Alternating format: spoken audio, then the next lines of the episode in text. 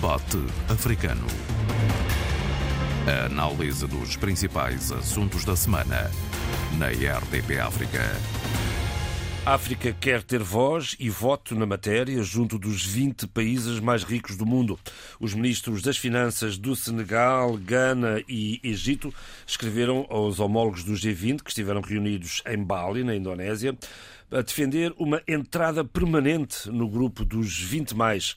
Pediram também o fim das sanções para as exportações de cereais para a África e uma nova emissão de direitos especiais de saque pelo FMI. Até onde podem ir as pretensões africanas? É o tema para o debate desta semana com Sheila Khan, Tória Checa e Abílio Neto. Eu sou João Pereira da Silva e o debate africano está sempre disponível em podcast em rtp.pt rdpafrica e também em RTP Play. Abílio, até onde é que podem ir as pretensões africanas? Bem, uh, as pretensões podem ser, uma boa parte delas podem ser atendidas e podem ser bem atendidas. Uh, há, uh, enfim, uh, a questão do financiamento, a questão da dívida, a questão da representatividade e também a questão da reação à crise, que é uma crise já inflacionária e uma crise de inflação muito à base de combustíveis e de bens transacionáveis, sobretudo de consumo, e qualquer uma das colocações que estão feitas nessa carta que é uma carta feita e assinada por três ministros, mas que eh, pretende ser uma representação de todos os ministros das Finanças, mas também dos governadores eh, dos bancos centrais eh, dos países africanos. E eh, eu penso que pode eh, ser uma carta com potencial eh, de evolução e de atendimento daquilo que é pedido, Tem muitos deles são factíveis, para efetivamente andar. Mas nós temos que parar para pensar eh, melhor eh, alguns aspectos, alguns detalhes eh, que constam desta, desta carta. Porque, ao mesmo tempo, simultaneamente, enquanto os ministros e os governadores dos bancos centrais endereçavam essa carta ao G20, simultaneamente a diretora executiva da UNECA, ou seja, da, da, da, da desse aspecto da think tank das Nações Unidas para, das Nações Unidas para a África, a senhora Vera Songwe, Uh, juntamente com um ilustre uh, economista do Banco Mundial, mas também diretor de um dos think tanks mais, mais fortes, digamos, na reflexão, mas também na intervenção dos assuntos de desenvolvimento, sobretudo para a África, assina uma carta, que é uma carta que está no site da ONECA e que eu aconselho aos nossos ouvintes a irem lê-la, porque tem muito, muita tangência com aquilo que são os pedidos desses ministros e desses governadores do Banco Central. Há alguns detalhes. Alguns detalhes eh, que não constam eh, da Carta eh, dos Ministros, mas que, do meu ponto de vista, tornam eh, esse artigo eh, muito mais interessante, eh, propriamente, do que a Carta dos Ministros. Volto à pergunta: tem pernas para andar esta pretensão? Tem pernas para andar. Eu digo muito rapidamente porque é que tem pernas para andar. Uh, sobretudo a pretensão, uh, como ela é colocada pelos ministros, o artigo não é uma pretensão, é, enfim, é uma, uma digamos, posição, opinião, é uma, uma posição, posição uh, de alguém que desfia, digamos, que um think tank se calhar o mais forte think tank que nós temos em África, associado a uma multilateral e ao sistema das Nações Unidas. Porquê é que tem pernas para andar? Nós estamos a falar dos direitos de saque, que já estão disponíveis em termos de valor desde a crise do, de, de, da, da, pandemia da Covid. E, o que está aqui a pedir é que se disponibilize todos os valores. Emissão. Não, eh, que se, que se, atualizem aqueles valores, emitindo ou aumentando o plafond disponível que existe, que são de 700 bilhões de dólares com a Covid eh, efetiva e realmente gastou-se qualquer coisa na ordem dos 42 mil, bilhões de dólares. Eh, portanto, há aqui o remanescente, há aqui uma possibilidade enorme em termos de financiamentos muito mais, eh, muito mais eh, factíveis para as economias eh, africanas. Por outro lado, não é só a questão do financiamento da economia que está aqui em causa, mas também a questão da dívida. E o que está aqui a pedir, eh, uma vez mais, é a suspensão, ou digamos que o dilatar do prazo da suspensão, que já vinha eh, decorrente eh, das negociações para suspender a dívida dos países mais vulneráveis no continente. Isso coincidia com quase 28 países africanos. E suspender por mais dois anos. Digamos que a partir de agora até 2024. E a questão, que é a questão se calhar mais complexa, e complexa. Porquê? Porque os próprios autores eh, da carta eh, não são muito claros eh, e isso denota, denota muito e até expõe muita da fraqueza da argumentação, ou da capacidade de argumentação e de negociação dos países africanos, que é a questão da representatividade da África no G20. E, e, e, essa, e essa situação é tão equívoca, eu defendo que a África deva ter, de facto, uma representatividade, uma representação fixa no, no, no G20. Defendo. E os argumentos eh, escolhidos pelos ministros são argumentos eh, colhíveis, não é? porque eles falam efetivamente do peso demográfico, mas também eh, do peso do PIB, eh, considerando a África como um conjunto eh, económico, digamos já, não é? E que apareceria como a oitava eh, ou a nona economia mundial, não é? Como bloco. E, e, os argumentos são argumentos, enfim, atendíveis. a questão fundamental, e eu termino, a questão fundamental é saber que tipo de representação nós queremos eh, colocar no G20. Se é a representação desse bloco ou se é a representação de um país membro. Sheila, qual é a representação E que nós não somos claros com, relativamente a isso. O Bill, bom dia a todos. O Bill deu aqui já o, o, a pista para a, minha, para a minha reflexão. Porque a pergunta que, se, que o João Pereira colocou poderíamos também compensar esta, esta pergunta com uma outra que é quais as vantagens para o G20 em ter os países africanos ou África hum. dentro deste corpo maior. Há aqui algo muito interessante que é é verdade que nós temos dentro do G20 apenas um país africano, que é a África do Sul, e que infelizmente não tem a capacidade de representar todos os países da África. E, portanto, não, não podemos fazer também da África do Sul uma porta de entrada, porque não tem, não tem conseguido exatamente porque a África tem estado muito subrepresentada. E qual era a importância de, do, da experiência africana no G20? É que a África deixaria de ser um sujeito de análise, não é? um sujeito de experiências à distância e uma preocupação à distância e passaria a ser um agente de reflexão, um agente de ação e um agente de massa crítica que iria trazer experiências, visões e, acima de tudo, estratégias que, que tornariam o G20 um, um, um corpo uh, global muito mais sólido, multilateral e, acima de tudo, mais significativo e eficiente nas suas ações. Porquê? Porque muitas das situações que ocorrem no G20, e é preciso dizer aqui uma coisa interessante, é que uh, quando há reuniões do G20, a União Africana está lá, a Agência de Desenvolvimento da União Africana e a nova parceria para o desenvolvimento africano estão lá. Contudo, não estão como sujeitos principais. Não estão como personagens principais, estão como personagens de observação, personagens convidadas, trazendo toda a experiência africana, com todas as suas dimensões diversas e multifacetadas, para dentro de GV, tornaria este corpo global uma parceria muito mais eficaz, teria instituições muito mais uh, atentas, frequentemente atentas relativamente ao que se estaria a passar também em África.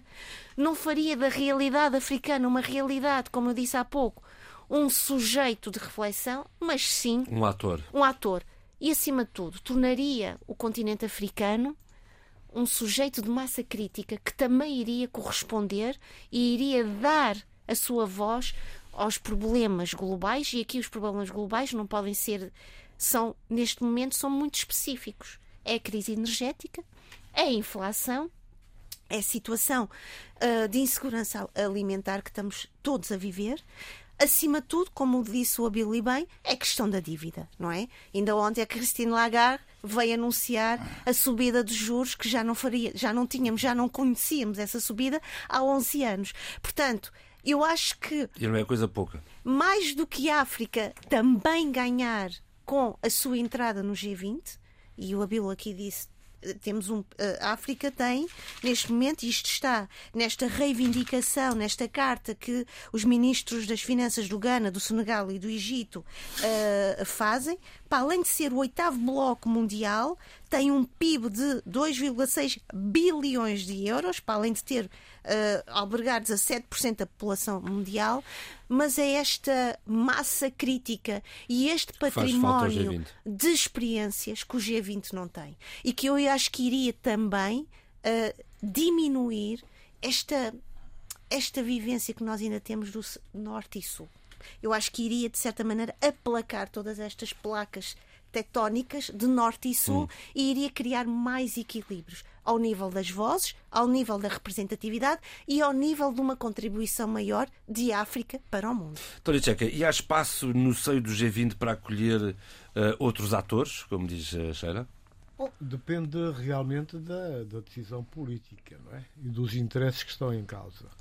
E há um status quo que já está estabelecido, há normas estabelecidas e há eh, uma certa facilidade, leia-se também dificuldade no diálogo, porque é sempre o outro que está do lado de lá, não o que está presente, que não tem a oportunidade no momento certo de se fazer ouvir, de apresentar os seus argumentos, dando os seus elementos, e não me parece, quer dizer, esta iniciativa é de saudar, sem sombra de dúvidas.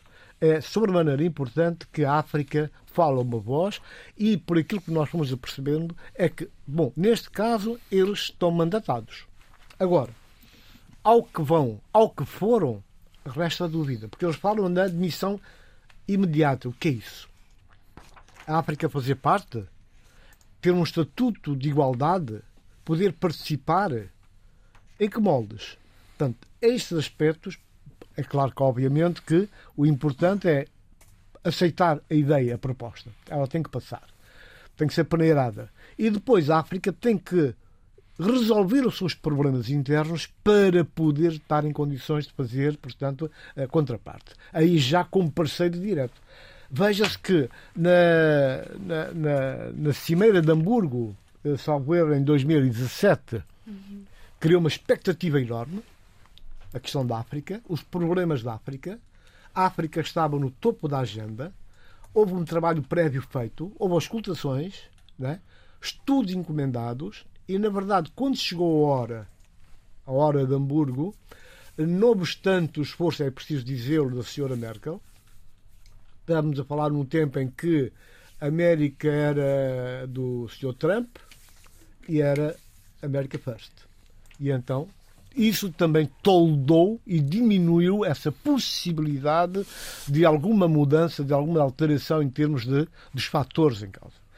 Uh, uh, aquilo foi de tal maneira que a África, que estava na agenda no topo, como primeiro ponto, acabou por ser só discutido na ponta final, a escassos minutos do encerramento do, do, da Cimeira de Hamburgo. Bom, isto é uma referência e nós não podemos descurar, não podemos minimizar a importância, porque é uma forma de ler como é que são os outros, qual é a sensibilidade, o que pensam e o que acham.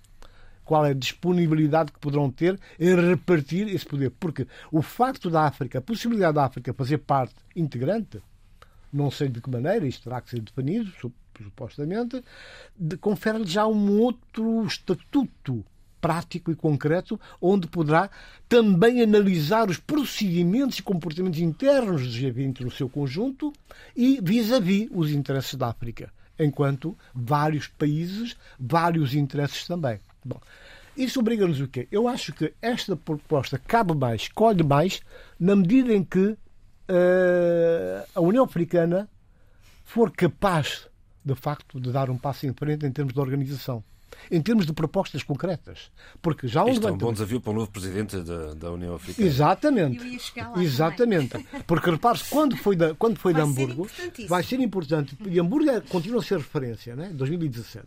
Porque foi o presidente da, da, da Unidade Africana, foi inclusive a Macky Sall como uma espécie de embaixador representante do, do DENAR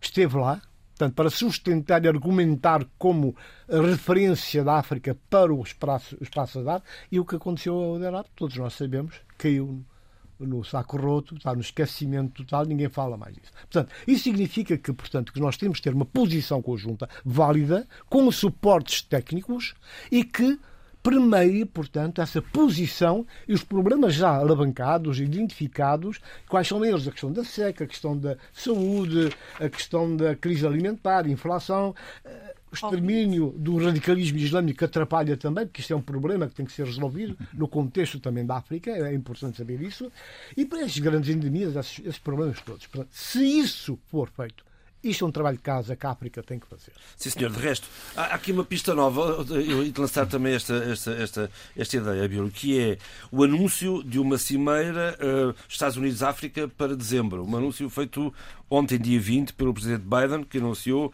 que vai acolher os líderes africanos para uma cimeira em Washington em meados de dezembro. A última foi já há foi... dois dias. Não é? Foi, foi.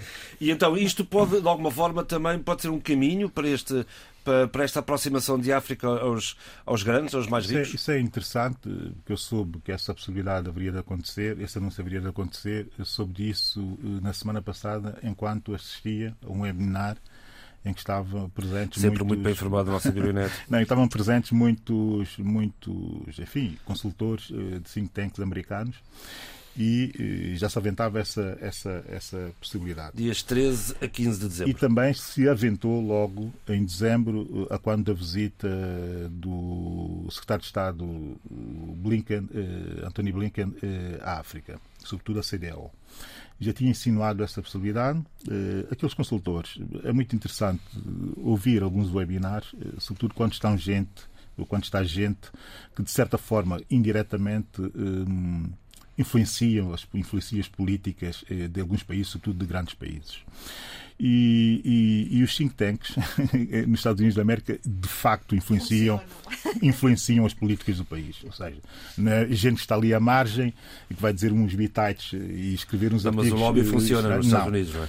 É mesmo para funcionar e, e, muitas das tendências e muitas das tendências estão marcadas por aqueles think tanks e, e são mesmo um momento de reflexão para a ação mas, da fundo, governação. Isso é a participação da sociedade civil. naturalmente, dizer, naturalmente. Aqui... E há dois aspectos. Eu há bocado dizia que a carta da Vera Songwe e do Ahmed Mansour eh, da UNECA, eh, que diferenciava-se eh, em detalhes da Carta dos Ministros das Finanças e, os governadores do Banco Central, e há de facto dois aspectos que diferenciam completamente essas duas cartas, sendo detalhes. A carta da Vera Songwe, logo a abrir, uma das primeiras preocupações dela e, do senhor Massoud Ahmed é chamar a atenção de que existe uma emergência e que os mecanismos de emergência multilaterais têm que entrar logo e automaticamente em ação, nomeadamente o Programa Alimentar Mundial. Tem que entrar já em ação uh, em África, até porque, até porque existe aquele relatório do próprio Programa eh, Alimentar Mundial que diz que, nesta altura, ele está subfinanciado necessita de fundos emergenciais eh, na ordem dos 22 milhões, quando o que ele tem de receitas são 9, 20, 22 bilhões, ele tem 9 bilhões de contribuições, portanto, aqui uma decalagem dos 9 bilhões para os 22 milhões que serviriam para atender especificamente 85% destes 22 milhões, as populações eh, em risco de fome eh, extrema em África e também as populações já eh, emergidas eh, na, mais absoluta insegurança eh, alimentar. Portanto, essa carta dá esse primeiro destaque. Uh, e dá esse primeiro destaque, e aqui desse primeiro destaque, e isso foi muito claro também naquele encontro que eu tive no, do, do webinar de um think tank americano, que para aqui não interessa nada, em que ele dizia uma coisa muito interessante, que era uh, que estavam os países que são os maiores doadores, doadores de fundos para uh, o Programa Alimentar Mundial, que grande parte deles não estavam sensíveis a aumentar esses valores. Estavam mais à procura de soluções bilaterais para fazer face a essas situações e, dessa forma, também aumentar a sua influência em África. Claro. E nós temos que fazer aqui algumas reflexões, eh, porque a questão do encontro com os Estados Unidos da América e os países africanos para dezembro tem muito que ver com essas situações. O maior contribuidor, como aliás nós sabemos, para, para, para grande parte dos sistemas multilaterais mundiais é os Estados Unidos da América. E a grande distância no caso do, do Programa Alimentar Mundial. E se, for, e se formos acrescentar as contribuições de fundações eh, privadas, eh, mais ainda distante ficam. E há países que têm que fazer um esforço muito maior. Por exemplo, a China, que hoje é a maior potência mundial, e não tínhamos dúvidas relativamente a isso, está muito distante de conseguir eh, aumentar o seu financiamento ao PAM.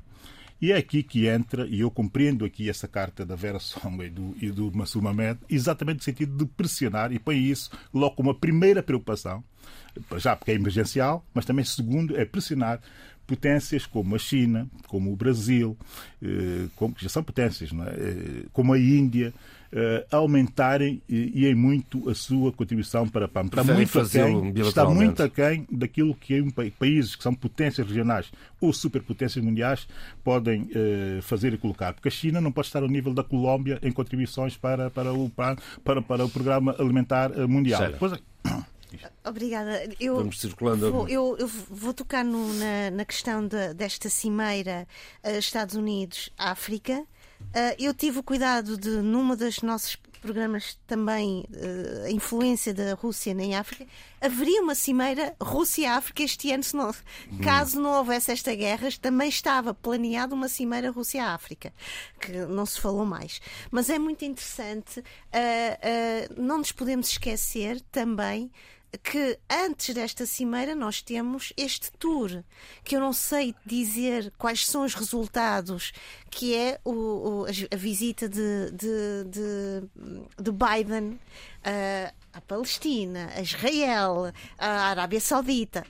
Depois temos a Rússia, o Vladimir Putin, com o Irão e a Turquia. Portanto, nós estamos a ter aqui neste aqui momento. Aqui um novo rearranjo. Estamos a ter aqui neste momento, isso, era claro. importante também trazer para, para o contexto do nosso debate, uma série de reuniões multilaterais que acontecem ao mesmo tempo que o G20, ao mesmo tempo que o.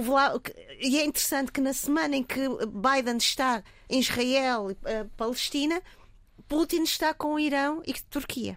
E esta é- sexta-feira é assinado um acordo entre a Rússia exatamente, e a Ucrânia para, exatamente, para, para, se poder para desbloquear. Portanto, é, se calhar é preciso pensar que estas práticas multilaterais estão a ter, se calhar, um impacto maior do que tinham antigamente. A cultura diplomática mudou porque Exatamente. quando se toca. E os, no... os alinhamentos também mudaram, Exatamente. justamente. E Exatamente. essa é que é a parte. E, e aí que a África está às tantas à procura de tocar seus... aqui no, no, no tema da, da União Africana, porque eu acho que este desafio de uma maior representatividade, voltando às palavras do Abílio, uh, de África, do continente africano no G20, vai também exigir uma maior afinamento da máquina União Africana. Hum. E um maior afinamento. Aí está mais um desafio suas, para o nosso presidente Sissoko Embaló. Suas, no seu comportamento, nas suas dinâmicas e, acima de tudo, na sua consistência. Porque não pode mais se tornar um organismo a este nível de, de oscilações. Não pode. Não é? Tem que dar. E tem que ir para além das questões regionais, eu diria. Logicamente. Doutora. Com certeza que sim, de acordo. Destas movimentações, eu penso que o primeiro sinal de uma movimentação ampla foi dada a partir do projeto do encontro Rússia-África. Em 2016. Por... Exatamente. E por aquilo que eu sei, o julgo saber, já havia uma pré-agenda determinada. Com 2019. contribuições 2019. das organizações. 2019. E, sim, acho que sim. Ah. Sim, estamos em 22. Uh, sem esquecer porque na altura não sei se, se deu para perceber, uma reação da própria China. A China levantou o dedo porque a China já vinha com uma tese de China, África, mas África compartimentada. Sim, no âmbito da sua rota da seda, da sua nova rota Os seus interesses, os acordos, claro. as relações históricas também que mantém com os países africanos. Portanto, isso tudo fez mexer, de certa maneira, com não só com a Europa, mas também com os Estados Unidos da América. E nessa altura houve várias concertações nas Nações Unidas, nos corredores das Nações Unidas, e os lobbies funcionaram em pleno. O lobby senegalês foi uma parte como interlocutor de todo este processo, estudando os cenários 1, 2 e 3 e, ao mesmo tempo, ver qual seria a possibilidade de a União Africana através das suas estruturas regionais, integrar os diferentes grupos de sensibilidade, sobretudo na área económica e financeira. Isso já perspectivava a possibilidade do estabelecimento de uma nova ordem política e económica, que agora foi cederada com toda esta situação, todo este contexto bélico, com consequências que ainda nós não podemos avaliar, mas que serão inúmeras e que vão mexer com, com o mundo todo. Mexer, não é? Sim, mas nós estamos no princípio. Porque, independentemente da guerra acabar mais depressa ou mais tarde, eh, as consequências vão se avolumar. E neste momento o que nós temos é uma posição uh, norte-americana que sofreu uma mudança, porque Biden estava naquela, vocês têm que fazer a África, tanto ali, apontou o dedo e indicou o que é que tinham que fazer. No bom estilo do professor do antigamente. É? Vocês têm ele deu conta que as coisas não são bem assim. As informações que chegam, o feedback que recebe das representações diplomáticas e económicas dos Estados Unidos de alguns pontos da África aconselharam a uma mudança de estratégia e uma outra narrativa. Aí que Biden volta e restabelece o contacto direto com os países que ele considera importantes, nomeadamente uh, o Senegal, onde está o presidente da União Africana, e muda um bocado toda, toda a orientação. A bússola mudou completamente. A narrativa. E neste momento há uma vontade, há uma vontade de diálogo manifestada, há uma vontade, há um passo dado em frente, tanto assim que já há uma data, há uma data, data indicativa, nós não sabemos se vai ser ou não cumprida, mas faz crer que sim, que vai haver, e não sei, como vai ser essa questão depois com a China. é isso, é porque há um, há um silêncio provocador da China, da China, que tanto investiu entre, entre ofertas e financiamentos uh, generosos uh, não, a, infraestruturas uh, importantes como portos, não, não, portos, aeroportos, linhas férreas. A China está lá. O, o silêncio da China, China é um silêncio ruidoso. Justamente. É um silêncio ruidoso e que dá. O silêncio da China é muito ruidoso e, e, e tem duas formas eh, de eh, convocarmos eh, a nossa análise. Eu dei o exemplo do, do Programa Alimentar Mundial. De facto, está a ser sugerida muita pressão relativamente à China para aumentar as suas contribuições para o sistema, para os sistemas multilaterais, porque as contribuições estão muito aquém de que uma superpotência pode, de facto, uhum. contribuir, mas muito aquém mesmo. No caso uh, do PAM, uh, os Estados Unidos, que é o maior contribuidor, uh, tem qualquer coisa como 4 bilhões de, de, de, contributo anuais para o orçamento de 2021 e a China, a China tem qualquer coisa como 26 milhões de, de, dólares. Isto não é rigorosamente nada, porque, como eu disse, é exatamente o mesmo que a Colômbia uh, contribui para, para, para, para o Programa uh, Alimentar Mundial.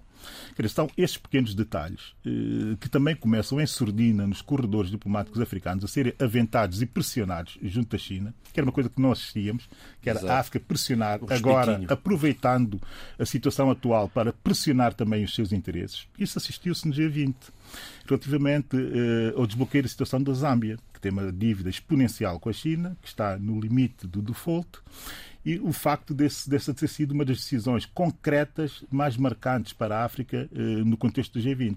Uhum. Foi praticamente reestruturar uh, a dívida uh, da Zâmbia e financiá-la ou refinanciá-la a partir de um concerto de países dentro daquela, daquele momento e dentro daquela cimeira. Quase que resolve o problema da Zâmbia, mas o problema da China mantém-se que é o segundo ponto eh, que aqui a Vera Songa e o, Amudo, o Ahmed Samur eh, chamam a atenção, que é uh, existir uma plataforma, uma plataforma comum uh, para a, redefinição, a reestruturação e até a releitura das dívidas de países de baixo desenvolvimento e da China colocar-se à margem dessa plataforma comum e de só admitir a, a, a negociação bilateral país a país eh, das dívidas e nunca no concerto de uma mesa ampla eh, de negociação do bloco, do, do, do, do, bloco das dívidas. O que é que isso quer dizer e porquê é que essa pressão já começa a ser feita de forma aberta pelos países africanos? Exatamente pela questão do Sri Lanka e de outras situações uh, semelhantes. e, portanto, e nós estamos e nós estamos naquele momento em que temos que saber pressionar no sentido da defesa dos nossos interesses. E o que nós chegamos à Cimeira G20 e fizemos foi Uh, os ministros fizeram aquela carta, uh, não podiam chamar a colação a situação da China, porque não seria bom, porque foram eles que assinaram grande parte dos contratos e, e, e dos financiamentos, não é? E sabem todos que existe um problema de transparência naqueles contratos, que é a questão das cláusulas de confidencialidade, que ali são mesmo extremas, não é? E não podiam chamar a atenção para esse facto. Mas, eh, entretanto, eh, a Vera Songua, a diretora executiva da UNECA, já chama no seu artigo e coloca muito em destaque o facto, e nomeia, desta vez teve a coragem, porque não é normal também, de nomear eh, a China e de pressionar o sentido da China entrar para essa mesa conjunta de redefinição dos critérios e dos mecanismos de reestruturação das dívidas dos países africanos. Portanto, estamos em momento em que estamos a saber jogar e muito bem eh, as cartadas eh, diplomáticas da força que nós começamos a ter no atual contexto. E, e devemos é manter essa dinâmica eh, em termos eh, de futuro.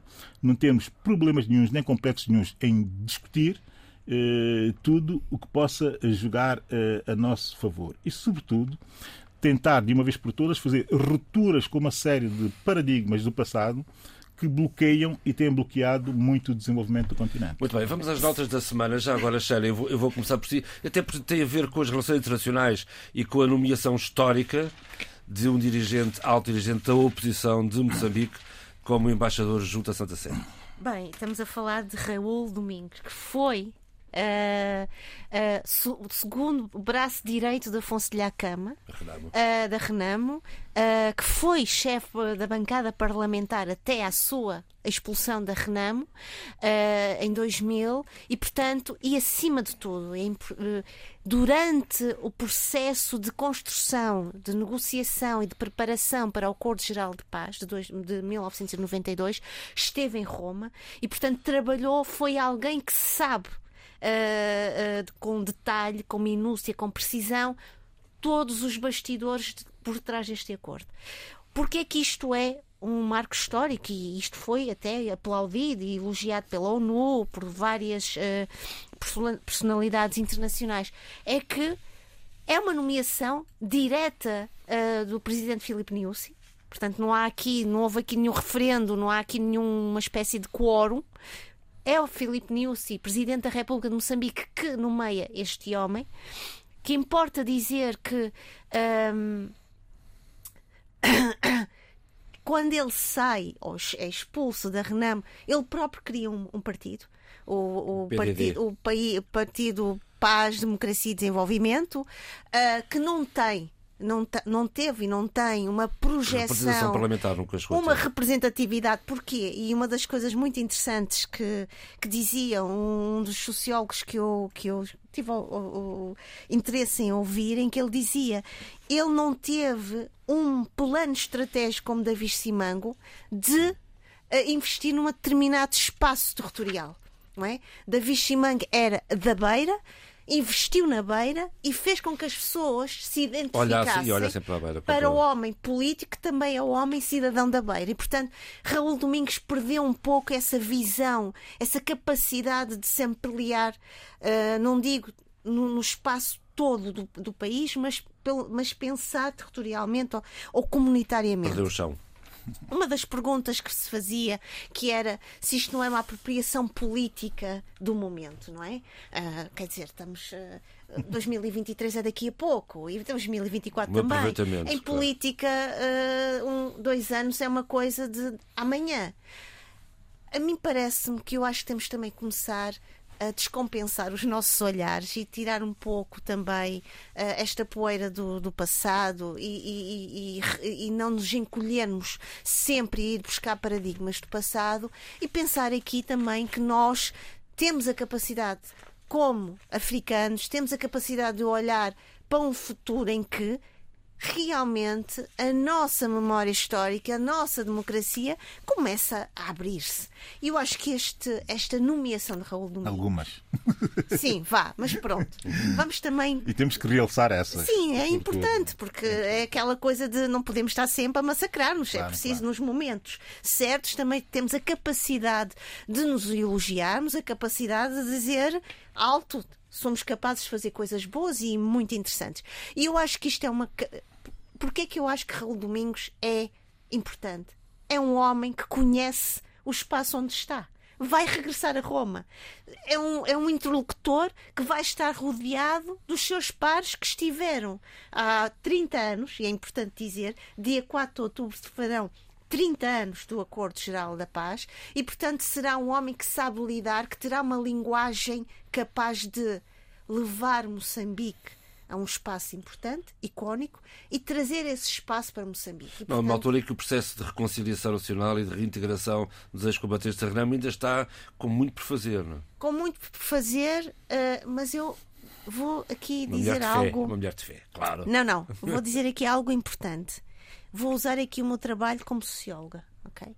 Sou e continuarei a ser esta mulher de fé, porque é, é isso que me. não me tira o pé, como diz o, o Tony Checa, o pé da realidade, mas permite olhar para outras realidades e, e, alternativas e horizontes. Mas é preciso dizer uma coisa: todos estes processos de reintegra reintegração não são processos fáceis. Uhum.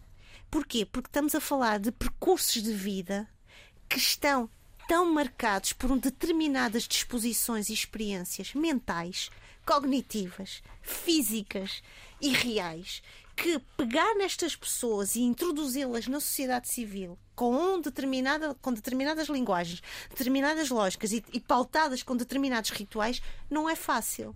Não é chegar ao pé de uma pessoa e dizer: olha, toma lá o dinheiro, toma lá o trabalho, toma lá o carro e toma lá a casa.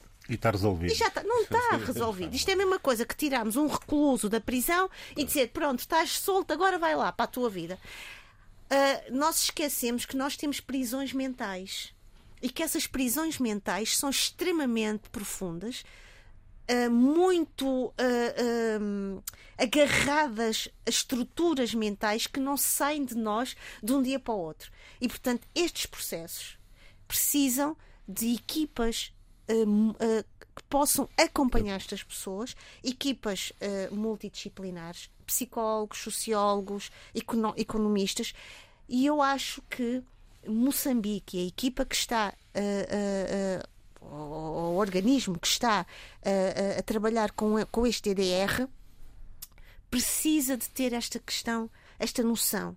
São processos demorados, são processos com uma experiência geracional, porque depois implica que os filhos destas pessoas que lidaram com estas pessoas também temos, temos mais notas eh, esses para... tiques, absorveram esses Isso é muito interessante o que a senhora é? está a dizer, eh, porque eh, eu trago aqui muito rapidamente também hum. a situação da memória histórica em Espanha e de todo o debate sobre a memória histórica em Espanha. E nós esquecemos, e os espanhóis não se esquecem com certeza, mas nós que estamos longe da Espanha esquecemos, de processos deste género que resultam de guerras civis, são processos uh, para ultrapassar, são processos uh, transgeracionais. Exatamente, exatamente. Porque a Guerra Civil de Espanha eh, terminou em 1939, 38, 39. E ainda continua, e ainda continua a ser um debate central na política, na vida só, cultural e social do país. Foi Estamos a falar de 80 anos. Portanto, não temos que ter pressas em tentar resolver questões que são questões com a profundidade que a Sheila uh, muito bem uh, indicou aqui e tentar resolver isto muito rapidamente. É evidente que existem questões emergenciais que é possível resolver-se de forma com respostas materiais, digamos, ok? Mas há questões de uma profundidade terrível que muito dificilmente serão resolvidas tão imediatamente quanto toda a gente gostaria que fossem. Não é? Eu estou aqui a dar essa nota de realidade para se compreender que de 38 a 2022 ainda estão espanhóis Isso, a falar, a falar sobre, a memória histórica e a criar uma lei específica a oito anos para Sem passar por cima do que está o Abel a dizer. E os novos estudos Ainda recentemente, um colega nosso, João Feijó, do, do Observatório do Meio Rural, foi entrevistado na noite informativa da STV e ele dizia exatamente isto. Os traumas do que se está a passar em Cabo Delgado uhum, uhum. não vão passar tão ah, cedo. Sim, claro. Vão durar uma, uma geração, pelo menos. geracional. Pelo menos. Outras notas, Tony, uh, Tony Checa. Em, uh, uh, em Cabo Verde, a dissolução de um instituto da CDAO, na Guiné-Bissau, queixas da sociedade civil contra o Estado. Dois minutos. Bom, então vou ter que ser mesmo muito rápido. São temas complicados, difíceis. Mas na Guiné-Bissau, o problema que se coloca tem a ver com a não observância dos direitos humanos, a rejeição dos princípios de cidadania e ignorar das leis da República. Então, o coletivo de defesa de promoção dos direitos das mulheres da Guiné-Bissau, eh, juntamente com a Liga Guinense, reuniram-se e analisaram a situação, toda a situação. E chegaram à conclusão que realmente não são casos esporádicos que acontecem, há uma violência sistematizada, organizada, e o último caso foi de uma jovem menor, uma, uma, uma, uma miúda, filha de um ativista, que foi sequestrada, sovada e abusada. Portanto, eh, caiu de, como uma bomba no meio da sociedade guineense, que reagiu agora, recolhendo os elementos todos e tentando fazer todo um libelo acusatório contra o Estado da Guiné-Bissau, na pessoa do ministro do, do, do Ministério do Interior. Eu acho que chegou em boa hora e é bom que se faça isso porque é um clima de violência. Violência puxa violência e isso não acaba mais. Há exemplos que vêm de, de, de, outros, de outros contextos da África. Este exemplo que, de Moçambique eh, calou bem fundo em mim, eu gostei imenso. Acho que não é um caso esporádico, pode ser o princípio de uma nova forma, de uma nova abordagem, de uma nova forma de estar na política, porque é um ganho não só para o país, mas é um ganho para para a sociedade, países, para toda a sociedade e para nós, uh, países da África. Uh, a Guiné-Bissau, portanto, neste caso, vai ter que enfrentar este, esta acusação, que é grave, e os dados são enormes, são bastantes, e tira uma radiografia do país em toda a dimensão, educação, saúde, por aí fora. Portanto, e a questão da, do género também está em causa. Cabo Verde. Uh, e tínhamos Cabo também Verde. Cabo Verde. Cabo Verde uh, é o fim do tal uh, observatório da, da CDAO. Criado pela Isso CDAO. Hã? Criado, criado pela CDAO. CDAO. uh, criado e inclusive com todo um lobby feito no sentido da materialização uh, desse projeto em Cabo Verde. Uh, foi tudo feito, não foi fácil, foi um processo complicado, mas a verdade é que Cabo Verde assumiu e passou a ser o país anfitrião, mas na condição de que a CDAO, com os apoios que tem, os meios de que dispõe, iria, portanto, financiar essa atividade. O que não aconteceu.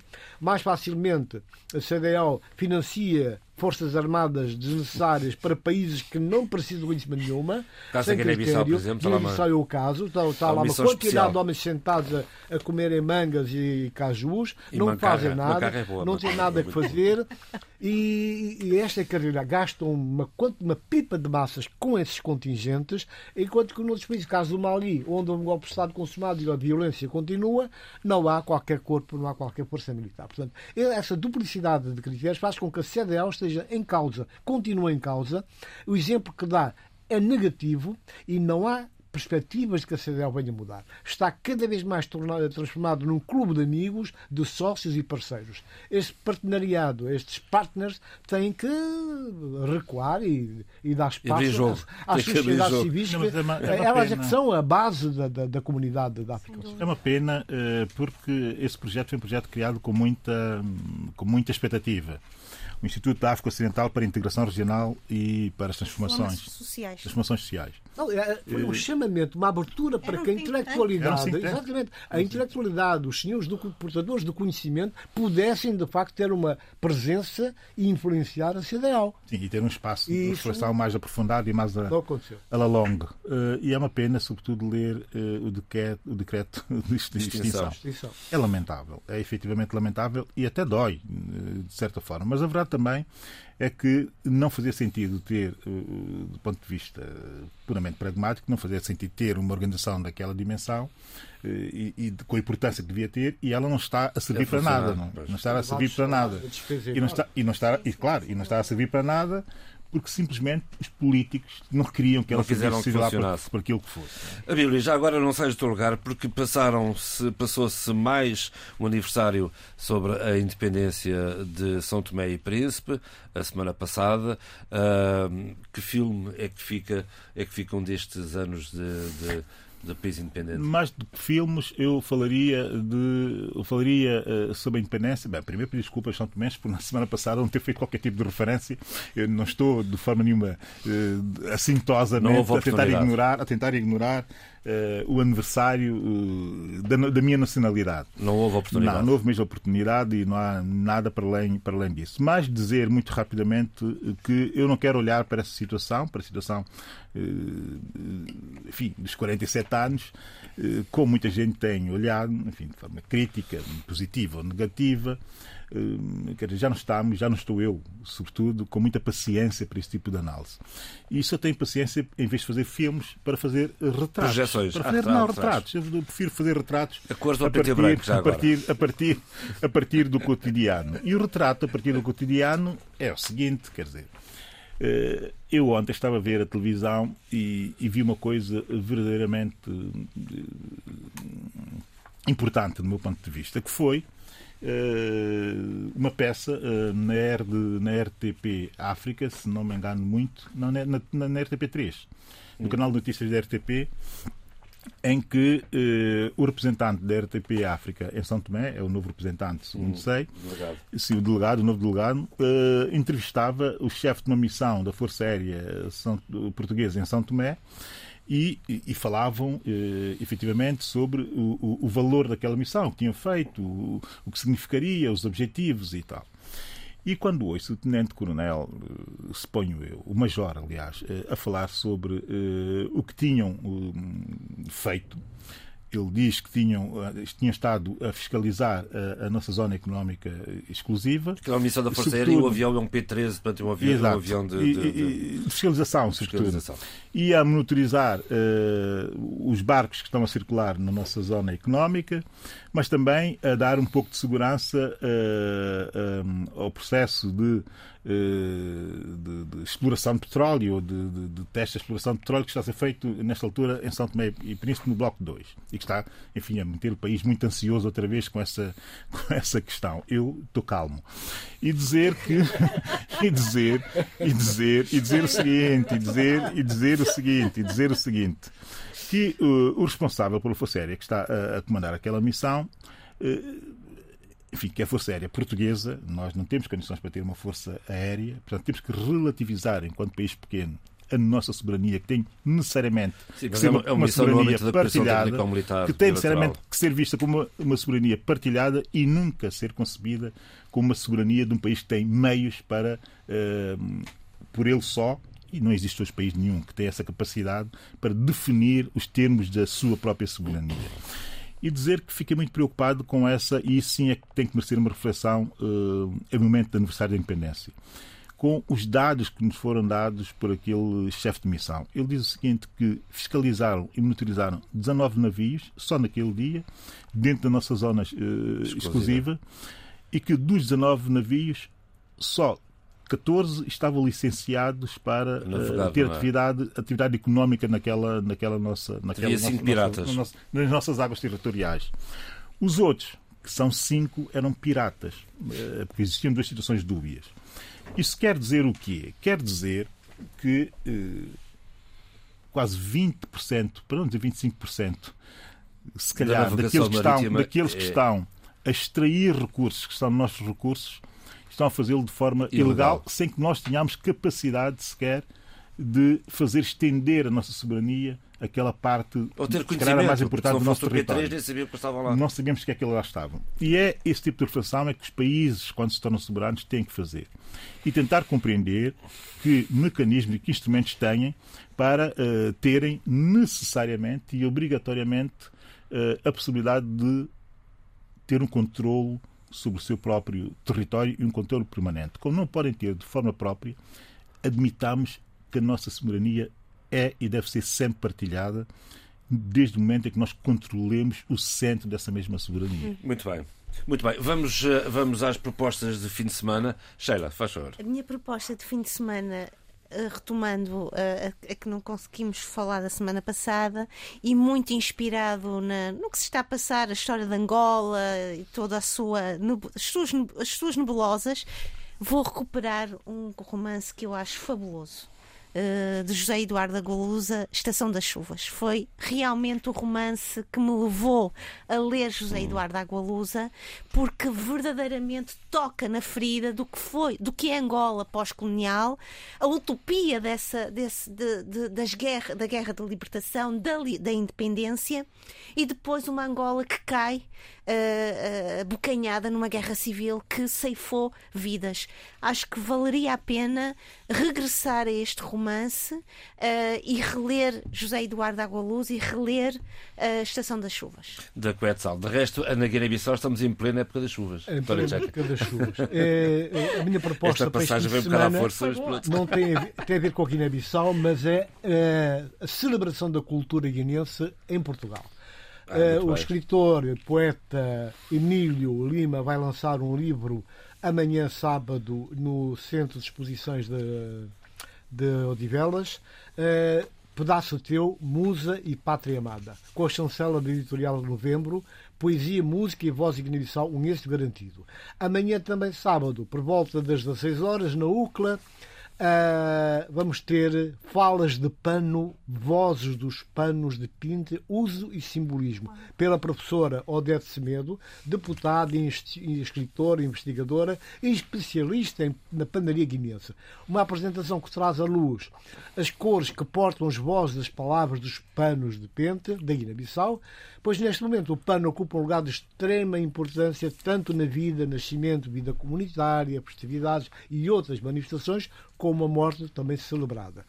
Tudo isso vai ser objeto de uma comunicação que vai ser realmente de elevado nível de interesse, porque Odete Semedo é uma especialista, é a maior voz, a maior conhecedora da panaria guinense uh, da Guiné-Bissau. Uma exposição que está na, na sede UCLA, da UCLA, aqui amanhã, na Avenida da Índia. Às... Uh, Abilinato. Eu não tenho qualquer livro hoje a, a, sugerir, por muito estranho que isso pareça, eh, não apetece sugerir nenhum livro. então, não, vou fazer o seguinte: vou é, aconselhar os nossos ouvintes a irem ver a exposição da Guiné-Bissau, porque eu vou tentar ir esse fim de semana. Muito bem, eu também tenho debaixo do olho essa exposição, tenho aqui uma promessa também e quero muito que ainda não consigo cumprir. Com e um abraço a Emílio Lima, que é uma pessoa tão ativa no, no, no, no relativamente à poesia, é um ativista da poesia, chamo-lhe assim.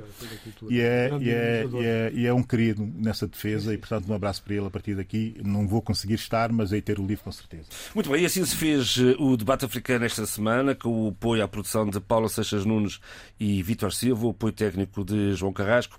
Fique bem. Debate africano.